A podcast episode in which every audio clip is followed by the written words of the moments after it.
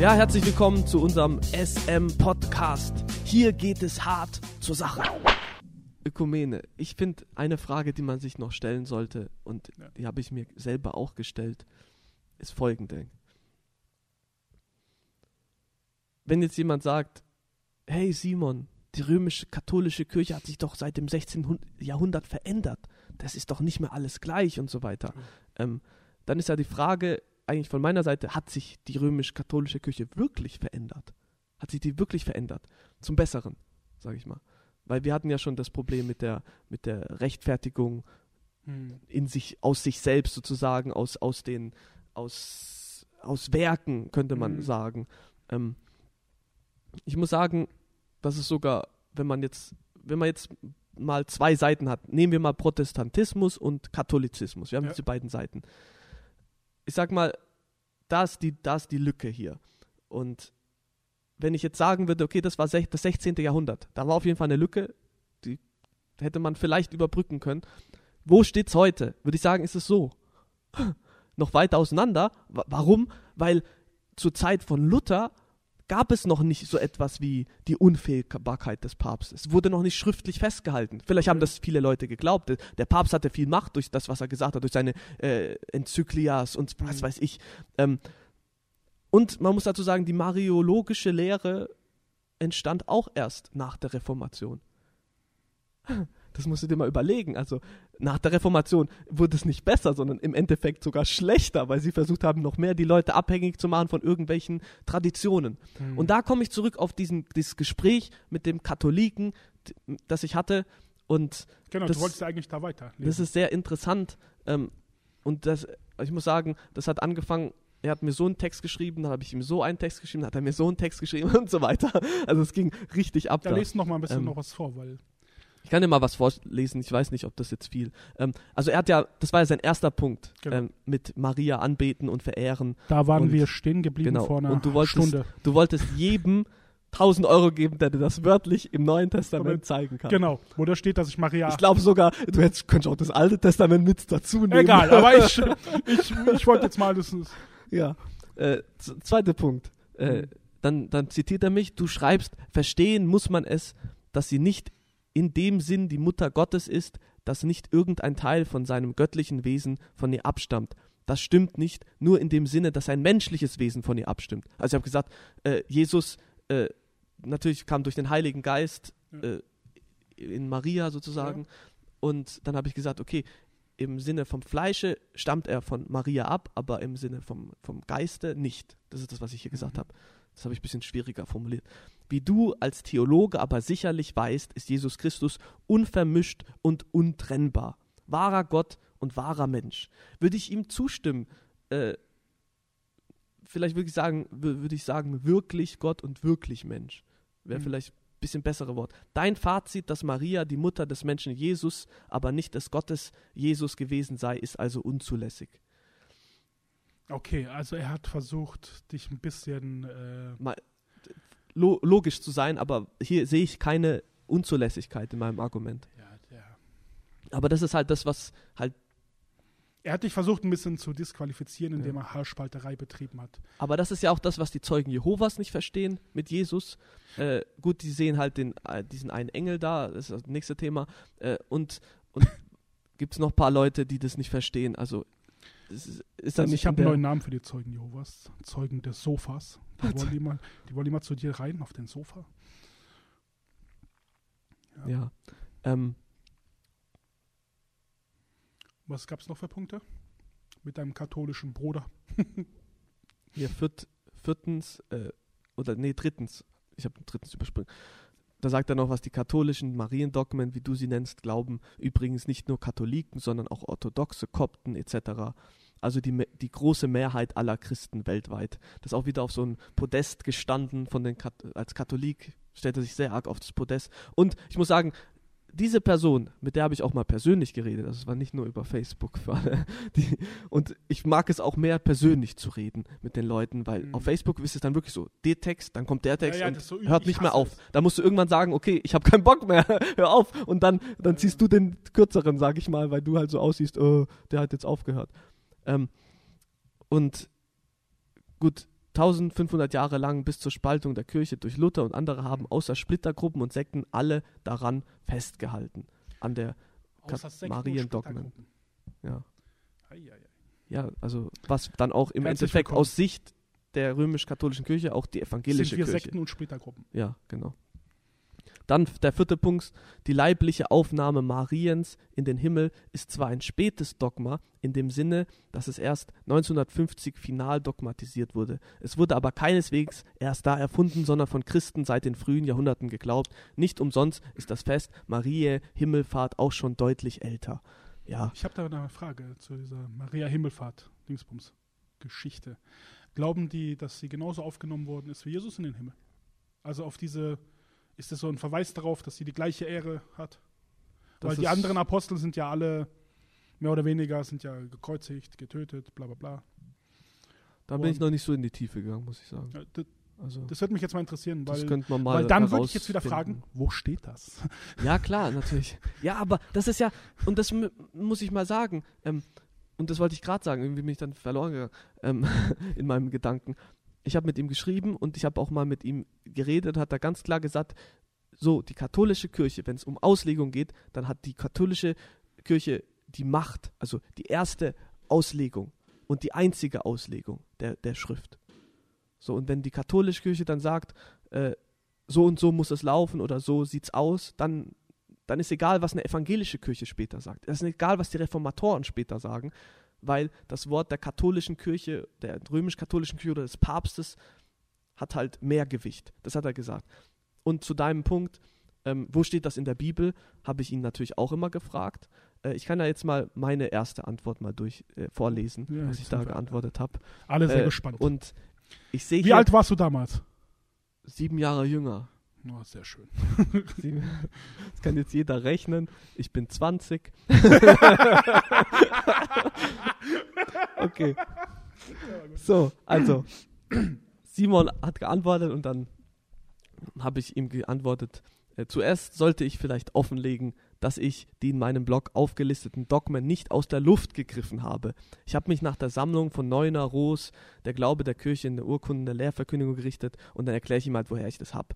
Ähm, also das ist ein offizielles Dokument, äh, was auch aus dem Lateinischen übersetzt wurde. Habe ich ihm auch den lateinischen Titel und so weiter. Aber jetzt haben wir ein anderes Problem. Also ich habe dann gesagt, gut, wenn du Anbetung und Verehrung nicht so siehst und mit dem, dass jemand, dass Maria für den anderen, für mich bittet, dann habe ich gesagt, dann jetzt haben wir ein anderes Problem. Aus welchem Grund müssen wir Maria und die Heiligen um Gebete für uns bitten? Vielleicht, weil ein Heiliger eine bessere Verbindung zu Gott hat und dann seine Gebet effektiver ist? Du betonst es ja auch, dass die Fürbitte von Maria sehr kraftvoll ist. Also kraftvoller als unsere Gebete? Fragezeichen. Dann lese ich in Hebräer 4, Vers 16 aber etwas anderes. So lasst uns nun mit Freimütigkeit hinzutreten zum Thron der Gnade, damit wir Barmherzigkeit erlangen und Gnade finden zu rechtzeitiger Hilfe. Und dann habe ich ihm halt Bibelvers nach Bibelvers gesagt, wo es halt was anderes drin steht. Ähm, wo geht's dann weiter? Dann lesen wir in Timotheus 2, Vers 5, denn es ist ein Gott und ein Mittler zwischen Gott und den Menschen, der Mensch Christus Jesus. Gut, also damit ist es für mich ziemlich ge geklärt eigentlich. Das bedeutet für mein Verständnis, dass es nur einen Mittler zwischen uns und Gott gibt, nämlich Jesus allein. Das schließt wiederum aus, dass Maria und die Heiligen Mittler sein können. In Römer 8, Vers 26, 27 lesen wir, ebenso kommt aber auch der Geist unseren Schwachheiten zu Hilfe, denn wir wissen nicht, was wir beten sollen, wie sich's gebührt, aber der Geist selbst tritt für uns ein mit unaussprechlichen Seufzern.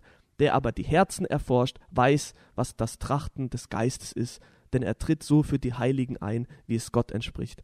Warum sollten wir nun einen Mittler brauchen, wenn wir doch die zweite und dritte Person der Dreieinigkeit für uns vermitteln haben? Vermitteln lassen, wie auch immer. Mhm. Wem hört der Vater wohl eher zu? Maria und den Heiligen oder seinem einzigen Sohn? Natürlich wird an dieser Stelle das Argument kommen, dass man Maria und die Heiligen, äh, dass Maria und die Heiligen dass, dass man Maria und die Heiligen bittet, für einen zu beten, dass es nicht anders sei, als jemand anderen hier auf der Erde zu bitten. Dazu zwei Punkte. In Epheser 6, Vers 19 fragt der Apostel Paulus die anderen Christen, für ihn zu beten. Und einige Stellen in der Bibel beschreiben, dass Gläubige füreinander beten, und habe ich ihm das aufgelistet. Aber nirgendwo in der Bibel wird erwähnt, dass jemand irgendwem im Himmel bittet, für ihn zu beten. Es steht nirgends in der Bibel, dass Maria und die Heiligen unsere Gebete hören können. Maria und die Heiligen sind nicht allwissend. Selbst wenn sie sich im Himmel, wenn sie im Himmel verherrlicht sind, sind sie trotzdem endliche Geschöpfe, also sterbliche Geschöpfe ähm, mit Einschränkungen. Immer wenn die Bibel Gebet zu oder Gespräch mit Toten erwähnt, dann nur im Zusammenhang mit Hexerei, Geisterbeschwörung und Weissagerei. Das war Dinge, böse. Dinge, die die Bibel streng verurteilt. Da habe ich ihm ein paar Bibelstellen aufgelistet. Wie hat dann unser katholischer Bruder reagiert auf diese infame Unterstellung, dass er Geisterbeschwörung betreibt? Also ich habe ihm dann noch das mit, mit äh, äh, Samuel Hm. gebracht, die Bibelstelle, wo Ja. halt der Saul Samuel angerufen hat und Samuel nicht gerade das cool fand, sag ich mal. Wie hat er geantwortet? Mit einem noch größeren. und da hat er immer gesagt, ich kann nicht auf alle Sp- Aspekte eingehen, sondern ähm, ich muss ein paar Sachen hervorheben. Ähm, Anbetung versus Verehrung. Also er hat, er hat dann fünf Punkte gehabt. Ich nehme mal den dritten Punkt, weil das, Ja. da waren wir ja gerade. Anbetung versus Verehrung. Wie hat Ja. er geantwortet? Ähm, Anbetung versus Verehrung. Du hast wohl recht, dass Anbetung und Verehrung leicht verwechselt werden können. Deshalb ja auch die Annahme vieler von einer Marienanbetung. Die Verwechslung lässt sich aber leicht erklären. Der Duden, duden.de, nennt zwei unterschiedliche Bedeutungen für Verehrung. Zur ersten Bedeutung gibt er Synonyme wie Anbetung, Glaube, Kult, Vergötterung an. Ziemlich passend. Ähm, das hat er nicht geschrieben. Äh, die zweite Bedeutung von Verehrung wird verstanden als Achtung, Bewunderung, Hochschätzung, Liebe und Respekt. Die Heiligenverehrung hat ganz klar die zweite Bedeutung als Grundlage. Natürlich, es ist immer die zweite Bedeutung von irgendeinem Wort, wenn es die erste irgendwie nicht, nicht schafft. Im Sinne von Bewunderung, Hochachtung oder Respekt verehre ich viele Menschen von meinen Eltern und anderen Verwandten über gute Freunde hin bis zu manchen Persönlichkeiten des öffentlichen Lebens. Hm. Und in diesem Sinn verehre ich selbstverständlich auch die Apostel, die Märtyrer, die Kirchenlehrer etc. und natürlich auch Maria als Mutter meines Gottes. In erster Linie sind die Vorbilder, sind sie Vorbilder im Glauben, soweit stimmst du mir sicher noch zu. Ja. Die Heiligen führen uns durch die Betrachtung ihres Lebens zu Jesus hin. Im Lateinischen werden die beiden Begriffe übrigens durch zwei verschiedene Wörter unterschieden. Die Adoratio, die allein Gott gebührt, und die Veneratio. Hier wird der Unterschied vielleicht klarer als im Deutschen, auch im Englischen Adoration versus Veneration. Dass die Heiligenverehrung oftmals eher mit der ersten Bedeutung von Verehrung der Adoratio assoziiert wird, gründet sich natürlich auf die Anrufung der Heiligen und darauf, dass wir sie um Fürsprache bei Gott bitten. Wohlgemerkt aber nur um Fürsprache, denn auch sie können aus sich selbst heraus ohne Gott nichts tun. Warum wir die Heiligen anrufen und glauben, dass sie für uns beten, möchte ich im folgenden Abschnitt darlegen. So, Hm. da müsste ich jetzt eigentlich weiterlesen. um das Was für ein. aber das ist ein richtig langer äh, Text.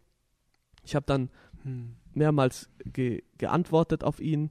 Ähm, Also praktisch eine Never-Ending.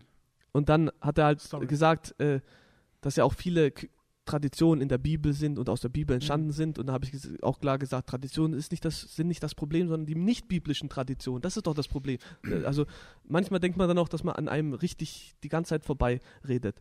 Äh, Ja gut, so schreiben ist eh immer. Ich möchte, ich möchte mal den Schwierig. letzten, den letzten, die letzte Antwort, bevor ich dann meine letzte Antwort verfasst habe, von ihm Okay. äh, vorlesen.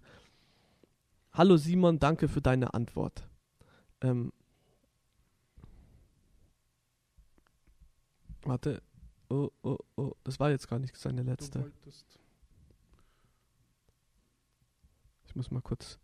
Ich sag dir kurz, was, was er da Ja. geschrieben hat. Das ist ein bisschen zu lang. Im Endeffekt, was er gesagt hat, ist, ähm, ich habe da immer die Tradition, ich habe dann gesagt, gut, ich sehe das und das in der Bibel, aber warum macht ihr das?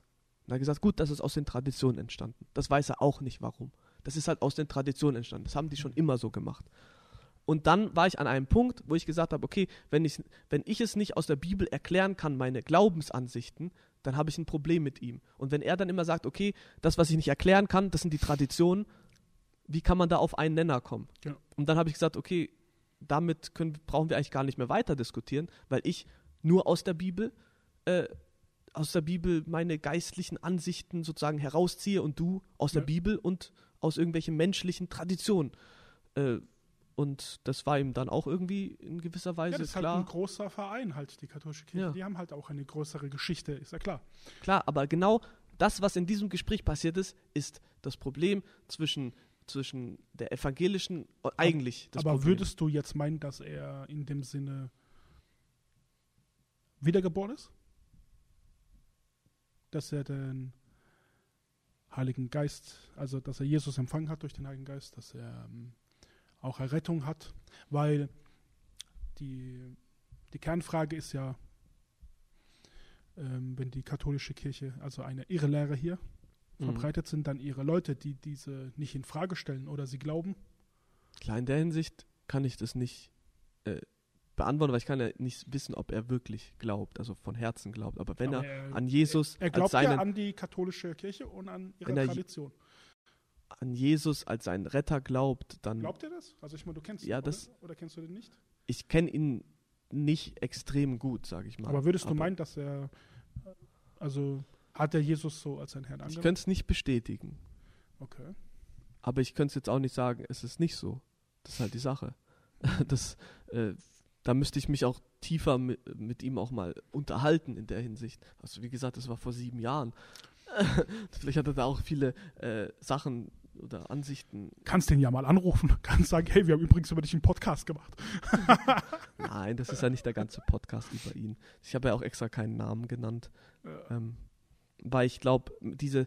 Und, aber ich muss sagen, wie er zum Katholizismus stand, war immer sehr. Wie, nen- wie nennt man das? Er war da sehr eingebracht. Und so, so Katholiken findest du selten. Also welche, die keinen geistlichen Dienst in der Kirche haben Mhm. und so eingebracht sind und so gut Bescheid wissen. Und er wusste da, der, er weiß da wirklich viel Bescheid und so weiter. Okay. Das, und deswegen, da, daher muss ich sagen, also verehre ich ihn. Also nach zweite Definition von dem Begriff. Also ich schätze ihn, ich achte ihn dafür, Ja. dass er halt da so voll dahinter steht. Ähm, an, an, ansonsten, ja, es ist, Ja. es ist ein schwieriges Thema, aber ich habe gemerkt, da ist das Problem. Und das war das Problem bei der Reformation. Man konnte nicht an einen Tisch setzen, weil, weil es immer so war, das ist unsere Tradition, das hat der Papst gesagt, das hat irgendein Konzil gesagt und Mhm. das ist jetzt einfach so. Und zu der, und jetzt zum Abschluss zu der Frage, wo ich gesagt habe, ich glaube, dass es sogar noch weiter auseinander ist, Protestanten Mhm. und, und Katholiken, vom Glauben, vom Sinne des Glaubens her, also Ja. sage ich mal so. Ähm, man muss ja sagen, ich habe gesagt, die Unfehlbarkeit des Papstes, dass das schriftlich gemacht wurde, kam erst nach der Reformation. Mariologische Lehren kam erst nach der Reformation. Ähm, und im Katechismus der katholischen Kirche befinden sich immer noch Dinge wie Ablasshandel, Rechtfertigung durch die Sakramente und das Fegefeuer. Habe ich das gerade richtig verstanden? Die, also diese Marion, Marien, Marienverehrung und so weiter haben die, haben die nach der Reformation eingeführt? Genau. Also Praktisch, nicht nach seiner Geschichte. Er hat ja gesagt, das war schon alles viel früher in den Traditionen, aber ich, es geht darum, wann es schriftlich gemacht wurde. okay, schriftlich, okay. Also festgelegt. Okay, dann haben die das dann, dann gemacht so als zusätzliche Abgrenzung, dass sie sagen wollten, wir sind nicht die. Nicht unbedingt. Ich glaube, das also wir kam sind keine einfach nur. Protestanten, sondern wir sind die wirklichen. Nee, da, dafür haben sie andere Dinge gemacht. Okay. Dafür haben sie. Weil das hat sich jetzt gerade jetzt irgendwie so angehört. So. Also die, die Reformation kam, die anderen haben sich abgespalten so und die waren ja vom Glaubens, also auch von der Aufmachung her. Klar, aber das irgendwo haben sie ja- gleich. schon von Anfang an bei, den, bei diesem Konzil von Trient gesagt, äh, gerechtfertigt wird man nur aus sich selbst heraus, indem man selber ähm, Hm. gerecht ist oder gerechte Taten tut. Und wenn man es nicht macht, dann muss man halt andere Dinge wieder machen. Also halt, das ist so eine Spirale, könnte man sagen. Wird immer, wird immer mehr. Ja. Okay. Aber das haben sie ziemlich bald gemacht und seitdem hat sich nichts geändert. Dieses, dieses Konzil von Trient, das sind, das sind äh, Abmachungen, das sind Worte, die dort auch aufgeschrieben wurden. Ähm, die wurden nicht irgendwie aufgelöst, aufgelöst über die Jahrhunderte. Das Okay. ist immer noch, das ist immer noch das, was die katholische Kirche auch glaubt, ähm, wo auch der Papst natürlich beigewohnt hat und so weiter und auch seinen Segen dafür gegeben hat. Und seitdem kam kein Papst und hat gesagt, ich verändere das. Sondern die, haben, die sind immer bei diesem Ding stehen geblieben, Hm. haben gesagt, so und nicht anders. Die Gnade kommt aus der Taufe und dann hat man die Gnade. Ähm, natürlich, ich möchte dazu sagen, ich möchte niemand falsch darstellen, die Gnade kommt durch, natürlich durch Jesus allein, Ja. also nicht allein, die sagen, die nennen dafür ein anderes Wort, nicht allein. Die Gnade kommt aus Jesus, aber wird durch die Taufe dann sozusagen in die Tat umgesetzt. Okay. So. Und dann ist man, dann hat man die Gnade in sich. Und dann, und dann kann man halt die, dann kommen diese äh, Todessünden, wo diese Gnade sterben kann. Mhm. So. Und das hat sich seitdem nicht geändert. Und dann kommt diese zweite Planke, wie ich vorher gesagt habe, diese zweite Planke, dass man sich doch noch retten kann, indem man halt dann gute Taten tut, also indem man zur Beichte geht und dann der sagt der, sagt der Priester, bete Vater unser oder den Marienkranz, was auch immer es alles gibt, tu Mhm. irgendwas Gutes. Das Ja. hat sich nicht geändert. Das ist heute immer noch so. Und ich denke, das sollten wir als Protestanten, also die zumindest aus diesem, aus diesem Erbe herauskommen, auch, Ja. auch die Freikirchen, die evangelischen Freikirchen, sollten das wissen. Sollten das wissen, dass da immer noch diese Kluft ist und die sogar noch größer geworden ist, weil Ablasshandel befindet sich immer noch im römisch-katholischen Katechismus. Ähm, äh, was noch? Genau, das Purgatorium, das Fegefeuer, befindet sich immer noch im römisch- römisch-katholischen Katechismus. Das wurde noch nicht rausgenommen.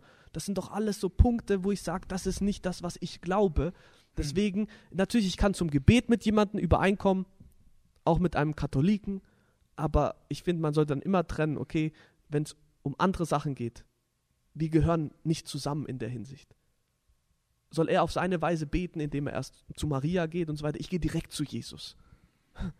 und Mhm. ich würde wirklich jeden auch ermutigen, der, das, der Ja. vielleicht auch kritisch ist oder so, Ja. äh, geht mal direkt zu Jesus. Vielleicht hat er irgendwas zu sagen. Das Könnte ja gut sein, dass er antwortet. Ja, könnte ja sein, dass er antwortet und keinen Mittler noch braucht zwischen dem Mittler.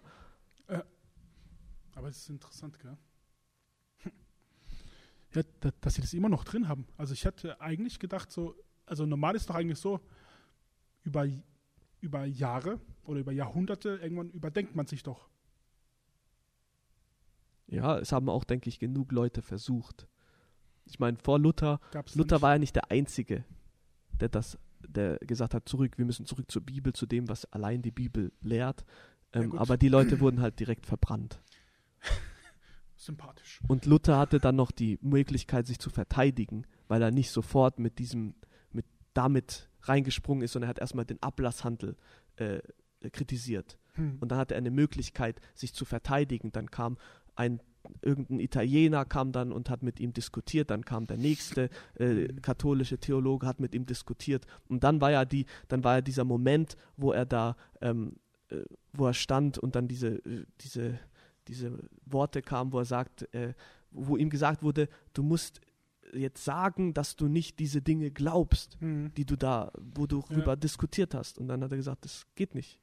Ich kann das in meinem, mit meinem Gewissen nicht vereinbaren. So wahr ich hier stehe. Und so weiter. Und dann kommen diese bekannten Worten. Hm. Und dann ist er schnell geflohen, hatte noch Freunde da, Ja. die ihn dann versteckt haben und so weiter. Aber sonst wäre das Gleiche bei ihm auch passiert. Und so ist es bei vielen davor passiert. Es in, in England äh, Bibelübersetzung gab es auf Englisch, gab es schon Leute, die es auf Englisch übersetzt haben, Ja, aus den sozusagen aus den Ursprachen. ja. die sind halt gestorben oder getötet worden. Ja. Äh, Also Luther war da eigentlich auch nicht der Erste, aber er ist der Erste, der es erfolgreich, lebendig äh, geschafft hat.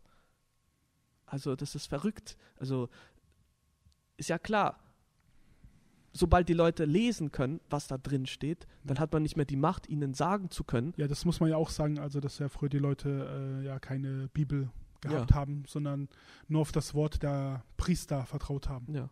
Dass die den, aber na gut, also da muss man sich, aber vielleicht ja irgendwann noch mal ein anderes Thema, aber muss man sich fragen, ob die Katholiken überhaupt in dem Sinne auch Bibel lesen. Weil wenn sie ihre Bibel lesen würden, Ja. Ich könnte dir das jetzt über, über Evangelikale beantworten. Da gab es nämlich eine, eine Umfrage, wie Ja. viel denn lesen. Und da waren die Freikirchen ganz vorne. 85 Prozent der Leute aus Freikirchen lesen, lesen äh, öfter in der Christen. Woche Bibel. Und die anderen haben eine Bibel, aber die liegt halt zu Hause wahrscheinlich irgendwo. oder lesen mal an die Salme. Ja. Na gut, es geht ja und ich meine, es geht ja auch nicht darum, dass man nur die Bibel liest oder so, sondern dass man Ja gut, das, aber, aber es das- ist das ja fängt ein da an. essentieller Ausdruck. es fängt da an, aber wir sehen halt die Bibel auch als Waffe. dass man sagt, okay, ich habe jetzt ein Problem, ich habe irgendwie eine Sache Mhm. und dann kann ich die au äh, aufschlagen, wie auch immer, und ich lese darin und ich und ich weiß auch vielleicht, was drin steht und dann kann ich das anwenden. Ja, kann gut. ich Gnade zeigen, wo vielleicht ist Gnade Ja. dran ist. Sollte ich schweigen in irgendeiner Sache, äh, oder halte ich die andere Backe hin, so Sachen halt, wo man dann sagt, Das mit der anderen Backe können wir mal ausprobieren. ja, bei dir gerne. Können, wir können gerne mal so in praktische äh, Übungen gehen, so der Vergebung und Ja. so. Das wären so Gottesdienste nach meinem Geschmack. Aber ich glaube, wir sind jetzt hier gut an, an einem Schlusspunkt zumindest bei diesem Thema angekommen. Wir waren jetzt fast überall. Ist gut, äh, ne? ich glaube, wir hätten auch noch viel mehr Punkte gehabt. Ich möchte jetzt noch, noch was sagen zum Abschluss. Ähm, das war heute Teil 1 vom SM-Podcast. Hier geht's hart zur Sache. Bis bald, bis dann. Ich hoffe, ihr schaltet wieder ein.